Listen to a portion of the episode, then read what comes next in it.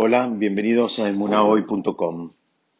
Estamos estudiando la Perashá Lech y esta, esta Perashá presenta un nuevo amanecer para la humanidad.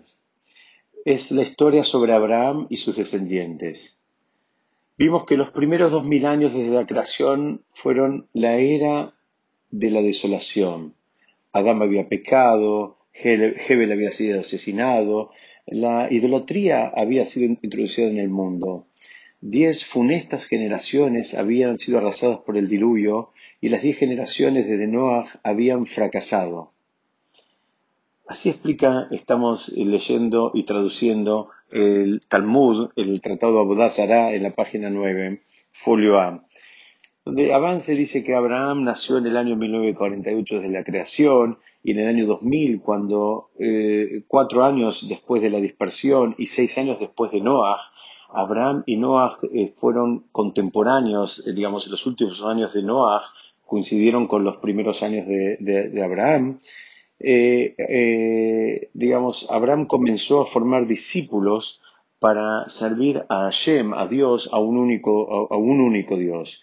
Y el surgimiento de Abraham marcó el final de lo que se llamó la era de la desolación y el inicio de la era de la Torá. Abraham incluso trajo consigo una profunda transformación en la naturaleza espiritual de la humanidad. La creación había sido originalmente diseñada para que todos los seres humanos compartieran la misma función en el cumplimiento de la misión divina y que toda la humanidad recibiese la Torá. Lamentablemente, después de veinte generaciones de sucesivos fracasos, Abraham y sus descendientes obtuvieron el privilegio de ser el pueblo eh, que iba eh, a, terminar recibiendo la Torá. Entonces, vemos que acá la, la plantea una prueba para Abraham. Y antes de tratar de entender cuál es la prueba, eh, vamos a tratar de ir un paso más atrás y entender ¿Para qué sirve una prueba? ¿Cómo funciona el concepto de una prueba? Eh, explican que Abraham no adquirió su condición en una forma automática, sino que debió demostrar su grandeza superando diez situaciones en las cuales eh, él fue sometido a, pruebas. La primera de ellas se menciona en el primer versículo de esta perashá que estamos estudiando juntos, y digamos, eh, la Torah le pide, o mejor dicho, Dios le pide directamente a Abraham que renuncie por completo a su pasado y que siga el camino de, que Hashem le va a indicar hacia una nueva tierra. Por definición, una prueba divina obliga a la persona a elegir entre lo que Dios quiere y su propia naturaleza. Nos cuestan las pruebas. A veces tenemos que elegir y tenemos nuestras debilidades y tenemos nuestras emociones y tenemos nuestra forma de pensar y el, poder aceptar un mandato divino, digamos, eh, eh, es, también una forma de una prueba, es una forma de demostrar nuestra capacidad de, subyugar nuestra voluntad a la voluntad divina. Eh, pero Abraham, él se caracterizaba por la bondad, por el gesed, era una persona que se caracterizaba por querer hacer el bien y buscar el bien permanentemente. Entonces, si Abraham se le, se le, se se le pedía que actuara con actos de bondad para con el prójimo, eso no iba a representar para él una verdadera prueba, porque eso estaba dentro de su naturaleza, pero sí le representaba una prueba abandonar la casa de su anciano padre y abandonar su tierra natal y, digamos, ofrendar a su hijo. Eso, todo eso era una prueba. Ofrendar a su precioso hijo que lo había tenido en la ancianidad. Y además, Abraham se dedicó durante muchos años a, mm, eh, digamos, pregonar en contra de una práctica idólatra de la época que se llamaba Molech, donde se ofrendaban a los hijos eh, de una manera este, muy cruel, se los quemaba, se los pasaba por el fuego. Era una práctica, era, esa era la forma en cual se adoraba a una eh, deidad, eh, digamos, pagana, y, Abraham durante toda su vida se dedicó a criticar a esa práctica. Y ahora vemos que Abraham, digamos, no nuestra persona, pero sino un poquito más adelante, se le va a pedir al mismo que ofrende a su hijo. Y esa era una manera de también eh, doblegarse, era una manera de ir en contra a lo que él había pregonado durante toda su vida, donde eh, si se quiere, en este caso también, cuando él se le pide que haga el sacrificio de su propio hijo de Itzhak, lo que se le estaba pidiendo es que haga lo mismo que él había estado criticando durante años a, los, a, las demás naciones. Entonces, vemos que eh, en, eh, las pruebas no son para todos iguales. Cada uno tiene su talón de Aquiles y cada uno tiene cosas que le cuestan más y cosas que le cuestan menos. Y para lo que, lo que, lo que para una persona representa un verdadero desafío, para otra persona no lo representa en absoluto. Volvemos al caso de Abraham. Si a Abraham se le pidiera sensibilidad para con el prójimo, eso no representa un desafío, porque si se quiere estaba en su naturaleza, estaba en su esencia, estaba en su forma de ser, tener esa sensibilidad y tener una mirada blanda para con el prójimo. Lo que sí representaba para él un desafío era ir en contra de sus ideales, era ir en contra de lo que había pregonado o era abandonar a su propio padre. Entonces, eh, para entender un poquitito más, nos apoyamos en el Rambam, en Maimónides, donde él dice, Hashem conoce todos los sucesos que vendrán a futuro y cómo cada persona responderá ante cualquier situación dada. O sea, Hashem sabe qué es lo que va a pasar. Entonces la pregunta que él hace es, eh, eh, si Hashem ya sabe qué, qué es lo que va a pasar, ¿por qué Abraham debió someterse a estas pruebas?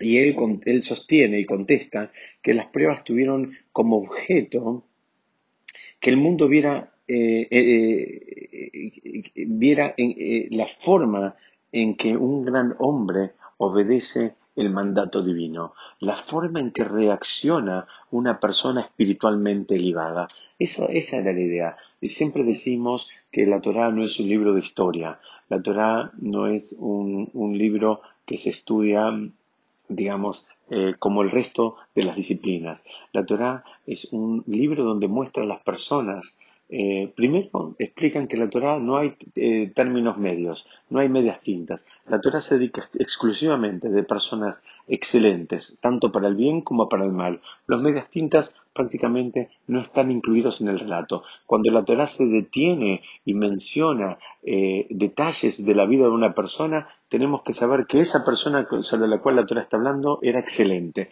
era excelente tanto para el bien o era excelente para el mal. En este caso está hablando de Abraham y sabemos que Abraham era excelente para el bien. Dice el Rambam, Maimonides dice que no te sorprenda la aparición de estas pruebas en una, persona gigante y en una persona, digamos, eh, sobre la cual Hashem ya sabía cuál era la reacción que iba a tener. ¿Por qué? Porque esta Torah nos sirve para nosotros, para, para formarnos, para entendernos, para motivarnos, para querernos parecer a Él. Entonces, eh, digamos, este, este eh, desafío de Abraham sentó el precedente de cómo debemos reaccionar y cómo debemos obedecer a Hashem con fidelidad, digamos, eh, aún bajo presiones extremas. No eran pruebas fáciles, como dijimos, las que les tocó a Abraham. El Ramban, Nachmanides, él utiliza otro enfoque para entender la prueba y él dice que obviamente Hashem no tenía ninguna duda sobre el resultado final, puesto que sabe que, esta persona sometida a una prueba va a salir airosa.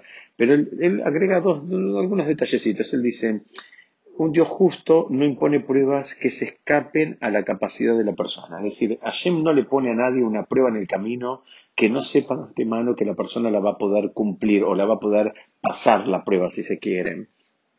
La, prueba, eh, eh, él prueba solo a las personas que eh, cumplirán su voluntad no a los malvados que lo desobedecerán. Eh, dice, mira, los que van a, los que Hashem ya sabe que van a tropezar, no le, no le pone la prueba en el camino, porque ni se dedica a ellos directamente, porque no hay pregunta acá.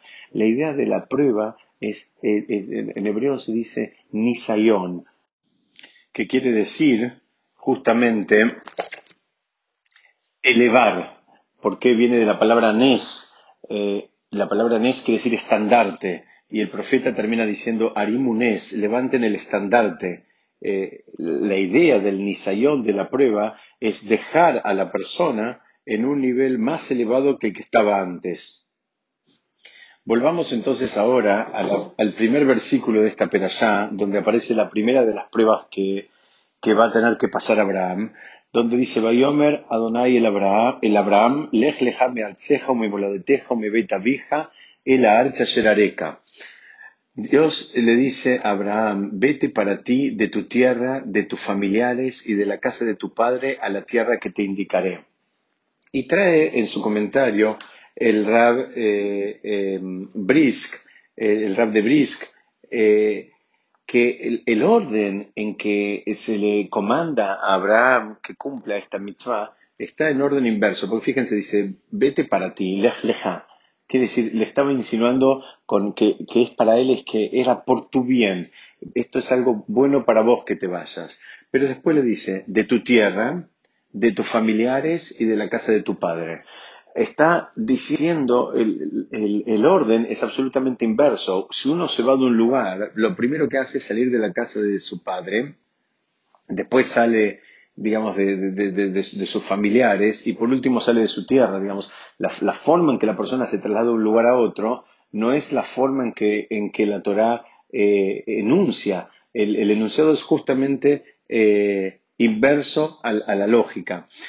Y, hay varias explicaciones que tienen que ver con este concepto, digamos, con este eh, orden aparentemente equivocado. El rap de Brisk extrae, él dice que de hecho cuando simplemente cuando le dice que salga de su tierra, ya están incluidos los otros pasos. Él, se detiene a analizar y él dice que la forma en que Hashem le estaba pidiendo, le mencionó tres pasos para, de alguna manera, eh, eh, singularizarle que también iba a recibir recompensa por cada uno de estos desafíos, porque cada uno de estos movimientos le representaban un desafío para él. Salir de la casa del padre representaba un desafío, salir de su, del lugar donde nació, es decir, del vínculo con sus familiares, también era un desafío. Y salir de su tierra, donde él se, movía con comodidad, por supuesto que también representaban un desafío. Son como tres niveles de, eh, de angustia que genera el movimiento de una persona cuando se va de un país a otro. Entonces, el, el de Brisk les decía, él entiende este, estos tres pasos no solo como tres niveles de angustia, sino como también tres niveles de recompensa que iba a recibir.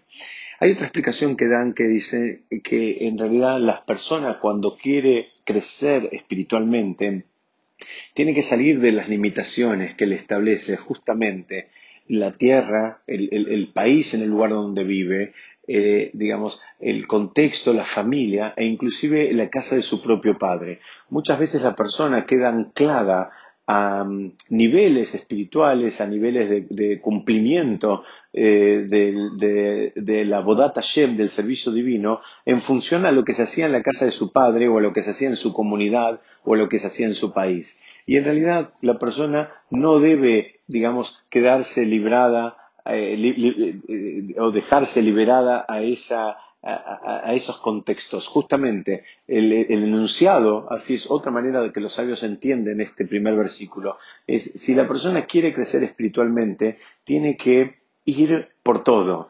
independientemente de lo que haya aprendido en la casa de su padre y lo que hagan o hayan hecho en la casa de su padre, independientemente de lo que hayan hecho en su comunidad o e independientemente de lo que hayan hecho en su país. La persona tiene que hacer su trabajo de conectarse con el EMET, con la verdad y tratar de incorporarlo a su propia vida y no, eh, digamos, eh, equivocarse pensando que eh, manteniendo los estatus, digamos, religiosos y de observancia espiritual de su casa, de su comunidad o de su país alcanza. Esa sería otra interpretación de este primer versículo donde la Torah, donde Hashem, mejor dicho, le dice concretamente Abraham, que tiene que salir, digamos, tiene que irse en tres niveles. Esos tres niveles nos sirven a nosotros. Esto, de, insisto, como decimos siempre y lo repetimos una vez más, no es un libro de historia, este es un libro la Torah es un libro donde nos enseña cómo se construye una persona y especialmente cómo se construye una persona espiritualmente